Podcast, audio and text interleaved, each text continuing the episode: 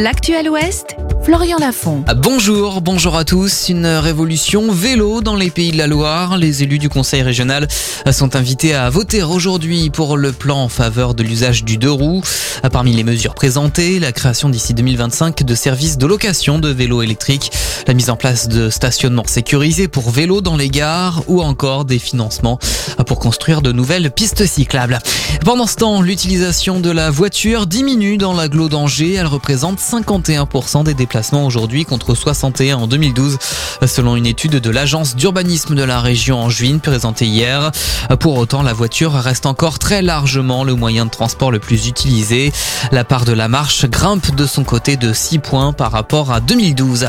Une réunion prévue cet après-midi entre la direction du SDIS 44 et l'intersyndicale des sapeurs-pompiers de Loire-Atlantique afin d'évoquer le manque d'effectifs, mais les syndicats menacent de boycotter le rendez-vous. Ils exigent la levée de sanctions prises à l'encontre de 10 collègues qui avaient manifesté en tenue le 5 décembre dernier au son des pétards. Euh, trois salles dédiées aux funérailles laïques, bientôt mises à disposition par la mairie et la métropole de Nantes. L'annonce a été faite hier. Implantées au Grand Blotero et dans les quartiers de Chantenay et de Doulon, ces lieux de recueillement serviront aux obsèques civiles. Ouverture prévue entre la fin du premier semestre 2024 et fin 2025. Dans l'actualité nationale, 150 personnalités demandent à Emmanuel Macron de ne pas promulguer la loi immigration. Des dizaines d'acteurs, syndicalistes et politiques signent aujourd'hui un appel dans le journal L'Humanité. Parmi les signataires, l'ancien footballeur Eric Cantona ou encore la secrétaire générale de la CGT, Sophie Binet.